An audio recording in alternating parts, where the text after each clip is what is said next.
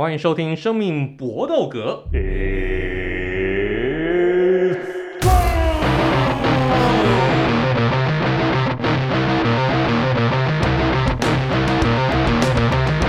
我们的 Podcast 专注在 UFC 综合格斗上面，其他的东西不是我们不想讲，而是我们没有时间讲，因为综合格斗要讲的东西就实在太多了。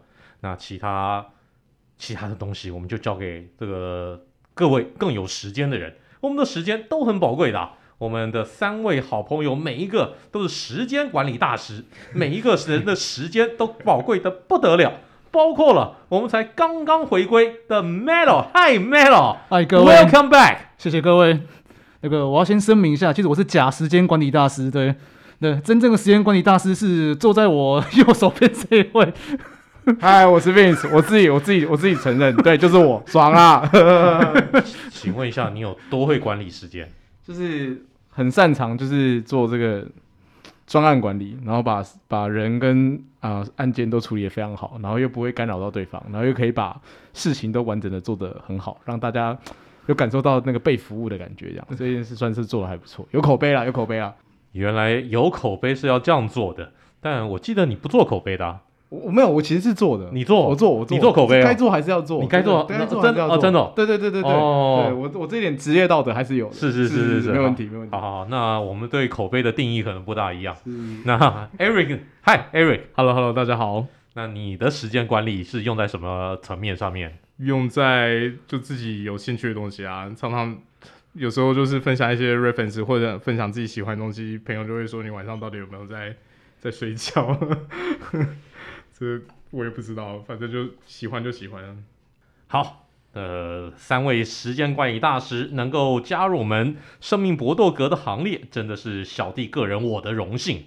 那我们这一集就要来介绍，现在是食物管理大师的前轻量级拳王 Khabib，最近又闹上了新闻。奇怪，他不打拳以后，好像闹出来的新闻反而比他当选手的时间是更多啦。他最近刚发表一个言论，就说我们为什么需要场边的这个举牌女郎呢？我们为什么需要 Ring Girls 呢？我们要知道第几回合，我们看那个大荧幕就好了。那这这个举牌女郎他们一点功能都没有，这是不是我个人的一个误会？但他说这个举牌女郎是应该要废止的，这些举牌女郎没有才能，不需要存在。那这点我们就要问。三位时间管理大师，你们认同吗？你们觉得卡币这种话对吗？但举牌女郎不是我们很多男性拳迷在看拳的时候另外一项享受吗？来，三位时间管理大师，谁要来先来发表？让很久没讲话的 Melo 来好了，好不好？好，那小英，虽然我是你的粉丝，但这一次我我我真的挺不了你了。对，我今天就是穿着你的 Reebok 排汗衣来干掉你的哦，然后。你说不需要举牌女郎，我天天在棒槌。说真的，对对对对，等一下等一下，那个用词遣词稍微和缓一点，我们不要再黄标了，好不好？好，好，好，好，我就觉得，哎，兄弟，真的，你不能把你那个穆斯顶的那一套拿过来这样这样做啊！说真的，而且你说，OK，就算这样子，我就反问你一句好了，小英，你自己不是也你自己不是也有那个也是开了一个职业那个格斗联盟吗？我倒是很好奇，说你的格斗联盟也是不请举牌女郎的吗？这一点我真的是有点丈二金刚摸不着头绪。而且你也知道，这种阳刚性的运动嘛，对不对？总是需要一些阴柔的元素进来啊。一直打打杀杀，看久了也会腻啊。而且这是有很大的商业价值在的。虽然说 UFC 的举牌女郎亮相的时间都不怎么长，都是回合结束的时候会上来一下这样子而已。不过光那几秒钟的时间就可以促进你的流量，促进很多的。你说你要你要攻击说 UFC？举牌女郎很没有用的话，我说真的，你也应该找一些女权决心过来吧，就是找那些会觉得说 举牌女郎来物化女性的这个一起来攻击，这样力道不是比较强吗？你自己一个人在那边讲那种似是而非的论调，那这样子我也我也觉得很奇怪啊！你要不要干脆请你老婆出来发表一下这个意见好了？我想我也想听你老婆觉得对举牌女郎的看法啊。看起来 Melo 对 K 卡比的意见呢是完全不表赞同。那我们想请问一下，向来很重视女权的 Vince 呢？你呢？对、其实刚刚 Melo 在打讲说，我听一点，嗯，然后那个时候我的中文其实也是打类似的字，就是我觉得就是不能这样啊，你退休然后你不打了，然后家里吃提拉米苏，然后就就这样啊，我们还是要让女性保持她们的工作权嘛。因为这个他这个东西出来喊的时候，我当下就是嗯就笑一下，就是虽然说他觉得时间没有很长，可是其实。刚刚没有讲到的商业价值，像我们在 YouTube 是有时候水管看一些 Face Off 啊，或者是一些什么东西，其实我们都会看到那些举牌女郎啊。而且我们再讲实在一点，在疫情还没有爆炸之前，我们每一次去看比赛，在 Charlie's 那个那个 bar 的时候，看在看比赛的时候，那只要是很正的举牌女郎说：“哎，这个很正，这个我可以。”虽然说人家根本就不可以，干你屁事！就是对你笑想人家哦，你在想哦，你想得美嘞。然后就是，可是就是嘴炮，男生就是这样，因为这个运动本来就是。八二或者是九一，大多数人都是男生，所以他需要去调剂、去调和一下这个阴阳。然后我觉得女性是需要工作的啊，就是会让我想到，就是呃，之前我记得在两年前吧，是女权主义者去抗议 F1 的举牌女郎，嗯、然后女 F1 的那些举牌女郎就失业，后来他们就很堵拦，他就出来抗议说：“哎、你们害我失业，收。”然后我就觉得这个东西就很好笑，就是那当然我是开心的啦，因为我最喜欢看这种网内互打的东西，所以我想看，就是听听看 Eric 怎么说。我自己的看法就是，虽然我也蛮喜欢小英，可是我也觉得这是 totally bullshit。他赏心悦目，然后你整体比赛的元素，除了比赛内容以外，说实在，没有人的注意力可以一直维持在高档一个地方。你在回合跟回合中间，就算是再资深的拳迷，有时候。你比如说，他们不是会有一些镜头是在看说场边的教练在指导什么吗？场边教练有时候指导是讲西班牙文、讲葡萄牙文，你也没办法理解他在讲什么东西。那你那时候你注意力都已经飘走了，你你就是要靠举牌女郎，接下来在下一个回合出来拿牌子的时候，你的注意力才才被拉回来啊！你怎么会说他完全没功用呢？不是真的，不是每个拳迷都是可以完全专注在这个比赛内容上面，还你的那个思绪会起起伏伏，还是需要有一些其他东西拉回来。而且我觉得。就比如说行销的观点来看，举牌女郎其实也是一个，我觉得是一个心理学的暗示，因为它最早最早是出现在比如说拳击场上的场合嘛。那你在拳拳击场，虽然现在 UFC 的这种职业格斗运动的回合数不像那个拳击，对职业拳击这么多回合，出出出现频率没那么高，可是多少也是暗示观众说，我们是一脉有一个积极运动的传统，才会把那些比赛的形式做做比赛的。方式传承下来，那多少也可以吸引到说，我是本来是只是看拳击的观众，对于整体比赛的形式有一个熟悉感，才有办法去摄入这种比赛啊。怎么怎么可能会完全没有功用？我觉得讲这个真的真的不会，所有的观众都只是想要看所有男生在上面难上加难，就是左右勉为其难。对啊，这这这我真的不知道还讲什么，完全没办法认同啊。所以我们也希望听听看有没有女性观众这个表示意见好了，如果有的话，欢迎到我的这个粉丝专业来留言。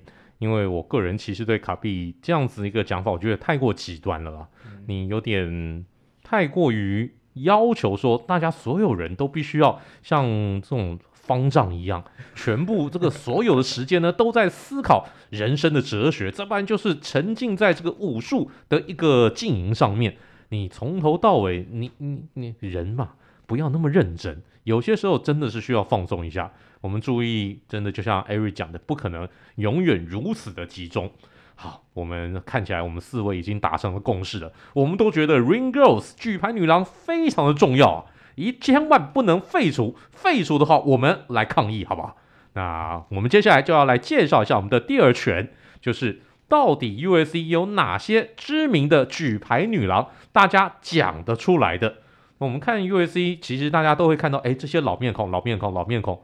但我们大部分其实一般的拳迷是叫不出名字的。我们就借由我们今天的一个节目，把几位比较知名的举牌女郎介绍一下。那这点当然就先请对女生非常了解的 Ari 先来好了。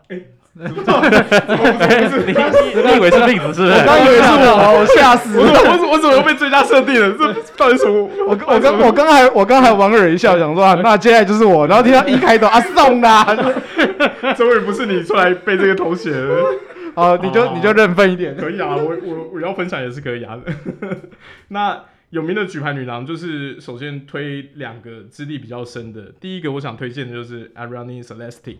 那她主要的是一个比较偏拉丁裔的妹妹子，大概零六年的时候就已经加入加入 UFC 的那个举牌女郎的行列，一直到现在。我觉得她的比较大的魅力是她的黑发跟她的笑容，而且她的脸很多很多中南美洲的会有亚裔的感觉。对对对，没错，就是你比如说真的会有一些你看起来会有一些亚裔血统的味道，所以会有一种亲切感。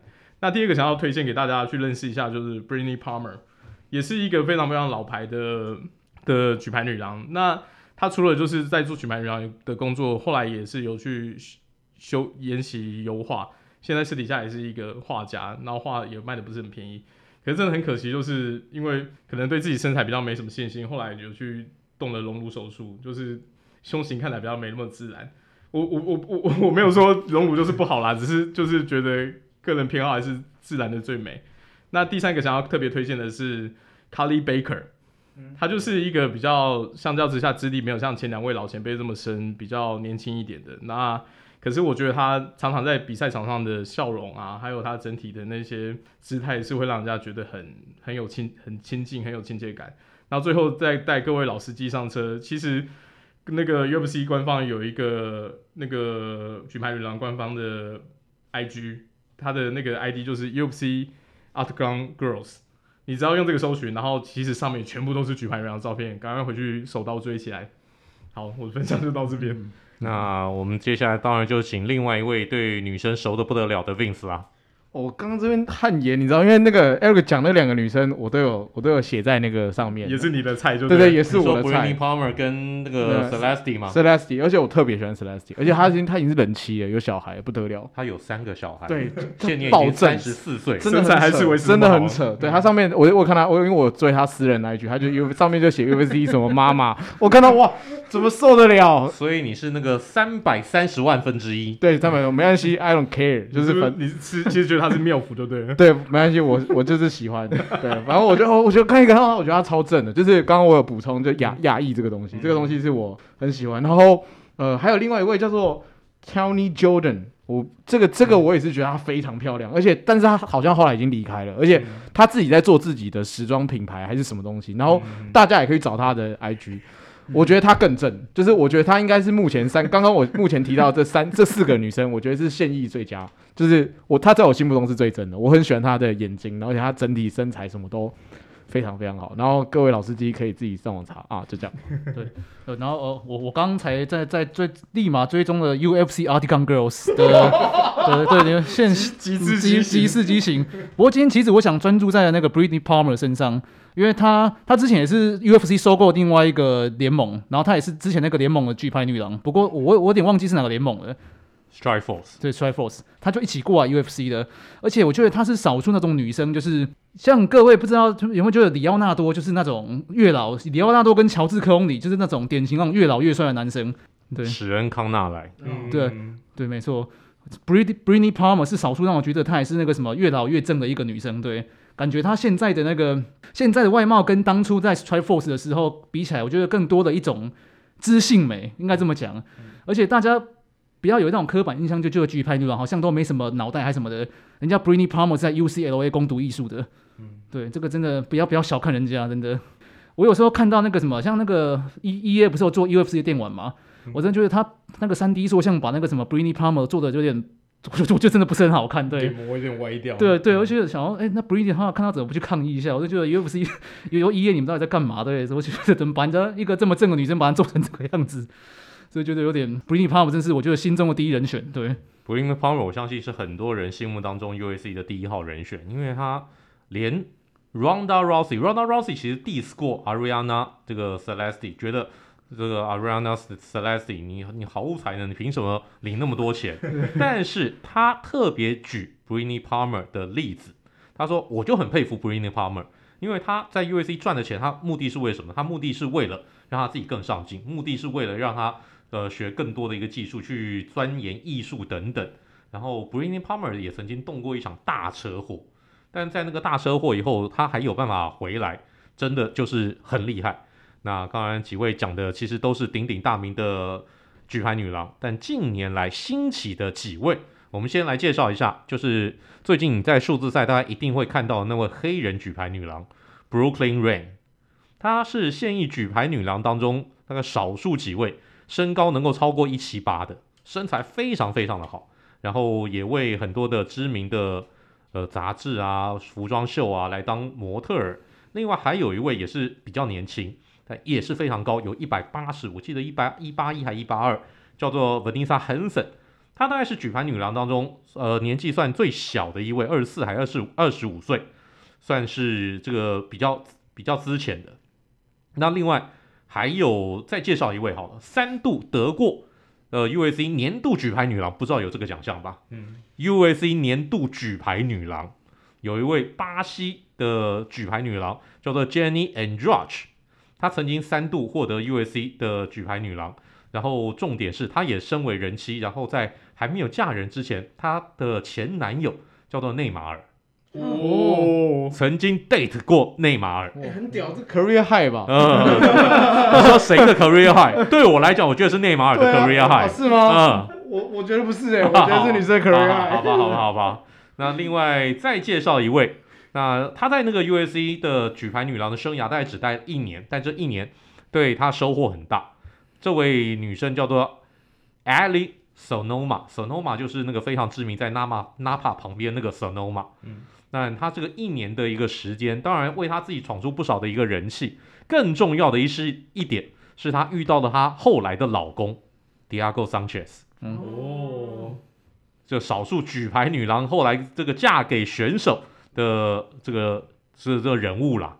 那另外还有一位我个人我最喜欢的举牌女郎，虽然说她在 USC 待的时间不久，但我觉得她是少数举牌女郎当中很特立独行的风格很独特的。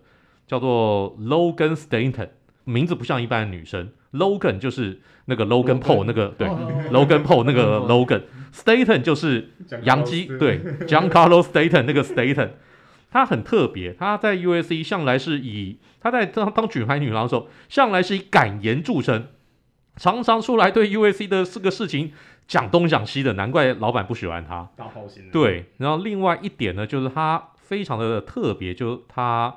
诶，不愿意做隆乳手术，死都不要。他觉得我自己的身材就很好啊，嗯、我为什么要做隆乳手术？嗯、所以不知道是不是因为这个这个原因，后来也就是被 USC 给踢出去。其实 USC 的这个举牌女郎常常要冒着被 USC 给赶出去的危险，所以我们看到很多的举牌女郎在 USC，可能时间不长，你会发现，哎，怎么好像都没有看到这个人，就是。被 USC 给赶出去，这点也是可能会发生的事情。好，我们介绍完 USC 几位我们觉得比较知名、大家比较应该要熟悉的举牌女郎之后，我们接下来来到第三选，就是 Ronda Rousey。那个时候 diss ariani Celeste，就是因为他说：“你们举牌女郎凭什么赚的比我们格斗选手还要多？凭什么？”那这点呢就很有趣了，举牌女郎所赚的钱真的比格斗选手还要多吗？这点就我们好好的来探讨一下。我想大家应该是没有认真的去想过，举牌女郎到底赚多少钱？这点我们就请赚钱无数的 Vince 来先来讲好了。我我这个东西我上网上网稍微查一下，就是我查一下，他们中位数是落在五八四七零美。我知道这个数字的时候，其实。就是年薪吗？年薪啊，年薪年薪。可是我知道这年薪的时候，我还是有点傻眼的，因为比我想象中的高很多。就是我我我我我会觉得，why？我对，就是你说的这个是他们单单从举牌这个事情，不包不包含他们做其他的事情，包含业外收入。所以我我那时候会很意外，因为如果你是说重效收入，我认为他们绝对做得到的。他们可能在。呃，很多人其实是 host，他们是其他节目主持人，或者是他们是模特儿，或者是他们有机会去一些电影或者实境秀去嘎一脚。你你那个业外收入，我相信绝对是有可能比本业还要多。可是你要想，是因为本业让你有这个曝光，那我就想你本业应该不会拿很多吧？所以我查到这个数字的时候，我是吓一跳，就、欸、真的很可怜呢、欸。就是有一些选手，我们在好早之前就讲说这个是一个 her business，有些人被打半死，然后还要去打工，然后。还有领到这个，而且我觉得最的是最低的，是落在三一零五八这个区间，这个我也蛮意外，因为这样算一算，年薪还是有一百万。虽然因为因为美国的开销，我们大家都知道，美国的开销是比台湾还要多的，可能这样去算，还是会觉得，哎，这个其实好像还不错。而且那更别提，我们刚好提到那些知名的举牌女郎，她们可能收入都是落在差不多将近十一万美金。我知道这个数字的时候，我也是嗯。女生真好，就是反正就很羡慕啊。其实我很意外会是这个样的数字，所以我也会就可以理解为什么 Rousey 会出来喷这些人嘛，因为他会觉得我们本来女子选手如果不是像 Rossi 这样的天王巨星，你本来拿的薪水就比拿的钱就比较少了。那我们这么辛苦的 training 就拿到这样的 pay，但是我后来又会去想说，我们如果把举牌女王比喻成 supermodel 这件事情，好像就很合理了。因为其实大家如果稍微关注一下，每一年都有那个维多利亚秘密的那个，大家都知道那些超级 supermodel 的年薪都是超乎你我的想象，就是贫穷限制了我们的想象，只有你亚纳都睡得到，真的，我们我们就洗洗睡就好这样。所以我觉得这个东西是很酷的。好，我帮忙补充一下，那刚才 Vince 讲到的最顶级的，就是当然就是以自身的为主，第一名的最高最高薪水年薪，呃，我这边查到的资料，嗯，Arianny Celeste 是有到一百万美，然后这个是就是固定年年薪，然后再加上其他出场还有其他的 bonus，他如果是平平常的一般的 five fee 的话，是一场是一千美，那如果是 paper view event 一场是五千美，所以。基本上真的是相当相当惊人的。那其他底下比较高的，呃，领的比较多的也有到五万美啊，像 Camila Oliveira，然后刚才讲到 Brandon Palmer 也是都是年薪都有到三万美以上。可是就看你从什么角度看啦，因为以前有介绍过选手的时租价大概出场一场也是大概五万美左右。不过因为他们举牌女王这个是年薪嘛，那你假设你是。把选手自己把定自己定位定位成像像牛仔那种劳工楷模型的，你当年薪绝对是会超过，可是身体承受的伤害，还有你要付出的心血也是绝对是超过，所以就看你从什么从什么角度出发了，这是我的补充。来，那 Melo 呢？你觉得呢？有刚这个数字真的蛮令人震惊的，就是中位数是五万美金啊，这差不多就是一个美国家庭的，就是中应该是平均啊，对，就是把所有美国地区平均的家庭中位数的年收这样子。结果你可以想象，就是 举举牌子就是一个平均美国家庭平均的中位数年收入嘛，这是真的蛮可怕的。而且这种这种收入五万块美金，好，五万美金的话，比那些比军队的阿兵哥很多都还高。对，讲真的，而且这种这种五万美金的话，五万美金的话，如果你在在美国当军官，你大概要到少校以上才有这种年薪。所以我觉得这个实在是，我觉得蛮蛮不可思议的。就像大拿，就是我们大家都知道大拿很抠，对吧？寻那个什么。菜 UFC 菜鸟的死猪价嘛，不到一万美金，而且一万美金还要跟那个什么，可能刚好跟拳馆跟谁分拆。可是举牌女郎这个，她是自己一个人呢，就是他不用跟谁分成，这是什么有的没的。可是可是我猜他们后面应该有经纪公司。对啊对啊对啊。对，顶多就抽抽个一手这样子，对，还是跟跟选手比起来是幸福太多啊，真的，而且还至少不用被打，对啊，不用被揍啊，对啊，这点漂漂亮亮的上去，漂漂亮亮的领钱，对。因为这个举牌女郎她可以，比如说呃每个礼拜都有说这六月份，比如有四场比赛，我可以四场都去啊。那个格斗选手有办法四场都出赛的？我懂，根本不可能的事情嘛。是啊是啊是啊。那我们再帮大家复习一下，其实我们的节目啊，这个第一集就是讲 USC 选手的薪水。那我们重新再复习一下，USC 选手在二零一八年算过他们的出场费的。呃，应该说年薪的中位数是六万八千五百块美金，比起这些举牌女郎就多那么一点点而已，但选手们必须要承受的苦痛大概是千百倍以上。所以这个举牌女郎，你觉得 Ronda Rousey 骂的有没有理？那就您自己来评断了。那举牌女郎到底是不是一个 her business，还是一个 beauty business？他们到底值不值得拿这些钱？就请大家自己来决定。毕竟不是每个人都来都可以去当举牌女郎，要成为举牌女郎还是要有一定的门槛的。那我们这一集就是举牌女郎专辑啦。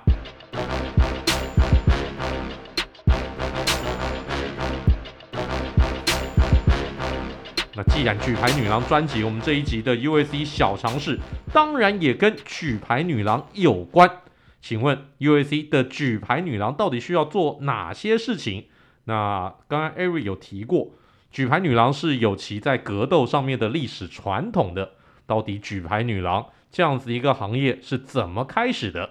那我们请 Ari 来先讲好了。最早最早当然就是比较像是在拳击赛的时候，在每个回合中间，然后去提示观众说现在是打到第几 round。如果有在关注拳击比赛，观众知道，呃，一正规的拳击比赛有可能会打到十五回合呢。呃，从八回合开始起跳，对对对，对，然后到最多的拳王赛的话是十五回合。是啊是啊是啊，那所以如果你是打十五回的比赛，你你就有机会看到举牌女郎出现十五次。所以其实我觉得整体曝光的效益是真的非常非常高的。以如果现在 UFC 的整体的我注意的话，我觉得蛮多的时候，可能其实每个回合中间的已经算比较小部分，更多的时候曝光的时间其实会在那个选手过磅的时候，因为选选手过磅的时候，举牌女郎也也都在后面当一些过整个过程增色不少的。那他们有时候比如说看到那个选手上台上台脱衣服的时候，那种反应其实也非常非常有趣。我我觉得那个其实也是看过磅那个 live 影片的其中一个小乐趣。有些时候看那个举牌女郎，如果看到什么比较帅的那种选手脱衣服的时候，不要觉得女生看男生就不会有那个呃奇怪的表情吼，也是会有的啦，就是会很喜欢呐、啊，惺惺相惜，情不自禁。那 Vince 呢？你有没有什么样的意见要发表？没有，我就觉得这个这个这个运动其实就大家搞清楚这个运动主要受众是谁，那他们的存在就是有它的意义跟必要性嘛，就是它可以让整个画面变得更和谐，然后它甚至有一些呃，不管是在呃像 face off 的时候，或者是比赛的过程当中，我记得不只是在 UFC 啊，之前在别的比赛好像就有选手想要把那个。wing girls，然后就被被打枪，就是就是好像送人家玫瑰花还是什么鸟花，人家根本就不喜欢他这样。然后我就觉得这个东西是就这个就是有梗，这个东西其实是有必要的。然后，但他们就是就漂亮啊，就是赏心悦目啊，所以我一开始就觉得说这个拜托一下好不好？就是他们一定要存在，继续存在，而且可以很多人，对不对？因为说不定我喜欢 Melo 不喜欢，或者 Melo 喜欢我不喜欢嘛，就是什么什么类型的女生都要有，但是重点就是要正，对不对？棒。那 Melo 呢？好。像这个一定，就像两位刚刚讲的，这三位刚刚讲的，一定都要存在嘛？不只是 UFC 格斗啊，你看像 NBA、NFL、NLB 这个一定都有。而且，而且我讲，而且、哦，所以你说的是啦啦队是不是？对啊，这这是类似的概念嘛，对不对？而且我我我我我我跟他拍天，很多人去看拉米狗比，他是去看谁？不止不止拉米狗，不止拉米狗，不止拉米狗，像样女孩，对对对对啊。很多人要去看那个，他叫他到底叫什么？那个字怎么念？Lamigo Girls 吗？不是不是那个君君哦，呃君，他叫君君吗？你说还是说还是他？你说有没有什么特特殊念法？没有啊，就君君嘛。他就是你说是小，对对对对对对对，他是蛮漂亮的，这番对那个 Melo 继续。对啊，所以下次有谁在那边其实搞不清楚状况，说他们的功用是什么的时候，就就就你你就你就不要你就不要发表这种意见的了。他就他在那边就是有他的有他的价值在啊，对啊，就是这么简单，对。这个是不需要去想说什么的，就是他就在那里，而且也不需要改变。对，接下来十几年、一百年也不会改变。对，接下来是不是十几年、一百年不会改变？这点就不知道，我们交给时间来决定了。那我们再顺便脑补一下，就是 Ring Girl 到底怎么来的？Ring Girl 其实不是从格斗运动一开始就出现的产物，其实距今差不多是五十多年左右的历史。真正的出现，根据考古啊，是在一九六五年的时候，因为有一本知名的拳击杂志叫做《Ring Magazine》，他拍了一系列在拉斯维加斯当地的这个模特儿，然后以拳击场作为呃背景的影的的的照片，从此一炮而红。他就想到，哎，那对啊，把美女跟拳击结合在一起，这个这个主意太棒了。从此，Ring Girl 就成为格斗场上面不可或缺的一环。这个就是我们今天的 UFC 小尝试了。所以，UFC 的 Ring Girl，我们四位一致同意。我们希望各位的好朋友们也同意。拜托，不要废掉，废掉的话，我们就难过了，就没东西好看了。拍谁？不要啊！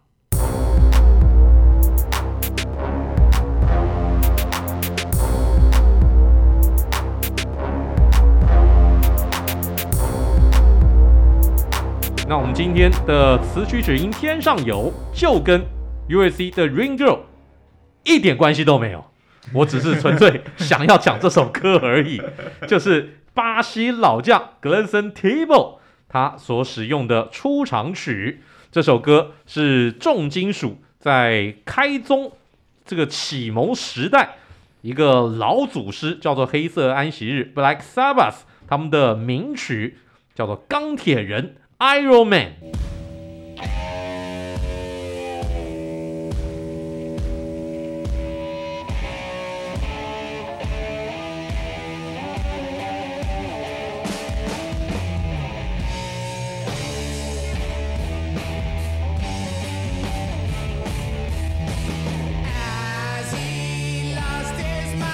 好，这首歌旋律一下，我相信很多人都，哎，应该有印象哦。哦，原来。就是这首歌啊。那这首歌当然还是请我们知识王 Eric 先来，哎，给大家上课一下。哇，黑色弹骑士真的是经典中的经典的乐团了，就跟伟霆刚刚也说的一样，他们其实很常被认为是重金属这个乐派第一个开始玩这种曲风的乐团。那如果以重金属这一个曲风在创始初期的话，很多人还会把它跟齐柏林飞船啊，把它跟 Deep Purple 放在一起，当做是三大创创始流派的宗师级的地位。那当然，如果你要比如说再牵扯到一些整体曲风的那种重量感，或者是表现出来的服装形式的话，我觉得 Judas Priest 也要列入来讨论。基本上这几个团的出道时间跟创立时间都差不多接近的，各各胜擅长啊，各有自己的特色。黑色弹骑士的创始团员最知名的两个，当然就是创始主唱 Ozzy Osbourne 跟吉他手 Tommy Iommi。那 Ozzy Osbourne 虽然很多人对他印象已经是后期在 MTV 实实境节目那个老还灯的形形态，就把那个蝙蝠的头咬掉，对对对，然后在家里很痴呆的看电视，然后 完全不知道干嘛的，跟老婆女儿斗嘴，对对对对。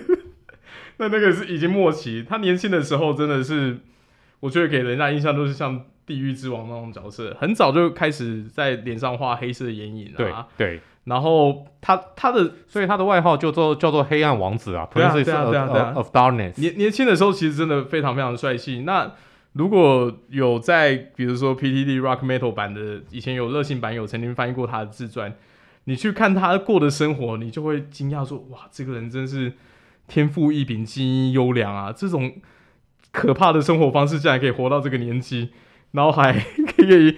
安享天年，真的还唱得出歌来，对对，喉咙嗓子没有坏掉，对对，他几乎就是一个可怕到不行的人。他他应该跟像比如说呃电影界的话，就是 Jack Nicholson 那个年代，就是什么药物、什么酒精、什么东西都在玩，然后一路到到很后期的，就是我就觉得说哦，这实在是太太猛了。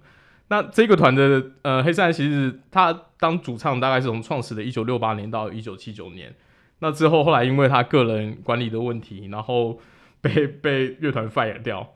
那 fire 掉以后，之后那个来顶替他的主唱也是很有名，就是 Dio。以前他自己的乐团叫彩虹，不是不是日本的那个 彩虹乐团，是他他自己乐团叫 Rainbow，然后也有一个很知名的单曲叫 Rainbow in the Dark。那 Dio 进来以后，你就会发现说，这两个人的歌唱的特色是非常非常不一样的。基本上，呃，Ozzy Osbourne 的歌声是。其实音域没有像 Dio 这么高，唱歌技巧也没有像 Dio 这么好，可是他就是有渲染力，而且他的声音非常非常有特色。所以两个，我觉得两个不同主唱的时期的专辑都有很多很经典的好听的。那基基本上他这一首 Iron Man 就是算是黑色弹骑士他最早最早成名的经典专辑，叫 Paranoid 偏执狂。那这张专辑里面基本上。你里面的歌已经不知道被多少电影拿去引用过，比如说他的那个专辑 title 曲《Paranoid》，在几乎什么七零年代场景、电影场景都会有。我随便用我脑海里面举的例子，最近最近，如果你有看过《金刚骷髅岛》，那那一群直升机飞到那个岛上面开始放乐，就是《Paranoid》哦，对，就是这一首。然后，然后它里面另外一首经典《War Pig》。War Pig 在哪边被用到？在《桑白壮士》第二集海战结海战结束以后的片尾曲，就是重新混音过的 War Pigs。然后 Iron Man 在哪边被用到？Iron Man 第一集最后的片尾曲就是就是这个 Iron Man，对，就是这个 Iron Man。那句话就讲讲对对，然后他把那个鼓声代替成就是那个在铁砧上面打铁的声音。对啊，那太太太多太多不同的媒体去引用过这张专辑，你就可以理解它的经典地位。那我觉得这这这个团的经典地位，就是除了说是一个祖师爷的话，里面的吉他手 Tony Tony Romo 也是一个非常非常有趣的吉他手。他就是号称叫 Riff 之王嘛。他他很，其实你以现在角度来看，他的编曲并没有说真的难到什么程度，可是他就可以写出让人家很难忘的那种吉他 Riff，让人家就是会那些段落其实都没有像后后期的，比如说边境或者前卫金变化的这么多，可是你就是会。一直想听，然后听了以后就很难忘，是绝对是可以推荐大家去去听听看的一个好团。那两位呢？两位有有有对这首歌有什么样的意见要发表？我我一开始在听这首歌的时候，我觉得它的间奏非常之长啊，对，它就是中间有一段一直在 solo，一开始的时候也是这样子，我就是就觉得蛮特别的，对。但那个他们一开始呃歌声歌曲一开始啊，那个 riff 下去的时候，你有没有那种似曾相识？哦，原来这首歌就是 Iron Man，就对我有，我是我一我一下去前奏一下去我就知道啊，就这首歌啦。然后我说哦，原来是这首歌，然后就把它听完，就觉得哦蛮爽的。听完就觉得哦，就想念那个时候，然后就想到可能之后再也看不到那个小罗到你去演这个角色，就觉得有点有点难过。就是零八年的时候嘛，对，零八、啊啊、年的时候钢铁人等于是换个角度讲，是钢铁人救了整个 Marvel 整个系列，应该可以这么说，因为他是 Marvel 系列的开宗的，对，而且他确实又很成功，所以就会想起零八年第一次的时候，嗯、听他讲说 I'm Iron Man 的时候，哇，damn，就是太帅这样。那 Melo 呢？呃，刚刚我们对不起，打断你。哦，没有没有，我我刚刚就是打算就是 对结束在这个地方，结束断在这边了。我这对对对，我这这首是哦，这首歌我们那个什么，我我可能比较没什么共鸣啊，对，哦，没那么强，对不对？OK OK，不像各位是摇滚乐专家，对不对？我现在自己在健身房都还是会拿他这几张专辑拿来当健身的歌单啊，听起来很舒爽啊。对，没错，它其实是蛮合适的。那 Iommi 他。不像现在的这种金属乐会把吉他写的那种飞快，嗯、那弹的就就是复杂无比。他的歌，他的他他大部分的一个乐曲乐句都很简单，但是他就有办法就简简单的几个 riffs 就开创出那种后来金属的时代。就是你很难想象现在的一个金属如果没有当初 Iommi 所开发出来这些 riffs 的话，现在的这个金属会是什么样的一个面貌？你大概。你大概就没有 riff 这种东西了，因为他真的他创造了很多后来金属乐是不断的拷贝、不断的复制、拷贝、复制、拷贝给上去的这种各种的 riffs。如果没有 Tamy Iommi，我相信金属乐会跟现在是完全不一样的面貌。那没有了 Ozzy Osbourne，我觉得甚至后来大概可能什么呃死金啊、黑金啊这些出来的时代，大概可能会晚个十年左右。因为他们创立起了这种黑金的精神，他们把这种黑色黑这种那种 black metal 这种精神，就是从他们开始的。好，然后顺带提一下，他们是从英国的这个煤矿之乡伯明翰出生的，所以他们的音乐呢，就带有那种深沉的这种泥煤味，很重的一个这种泥煤感，就让你感觉到极为的沉重，感觉就是要从那个。他们在 play 的时候，你就感觉天上那个应该就是阴阴的，准备要下雨，要下雨的那种感觉。这样，然后地面上面应该是一片一片黑漆麻乌，大地都是黑的，就是这种感觉。所以这才叫黑色安息。这个就是我们今天的词曲只应天上有 Black Sabbath 他们的名曲 Iron Man。有机会我们再介绍 Black Sabbath 其他的名曲，他们名曲真的太多了。这个就是我们今天的生命搏斗格。也谢谢各位的收听。那到了说再见的时候，欢迎 Melo 回来。来，Melo 先说再见。哎，各位，真是很高兴再跟听众见面的。太好了，我们下次再见了。太好了，太好了。来，那 Eric，See you next time。Vince，大家拜拜。Good fight and a good night。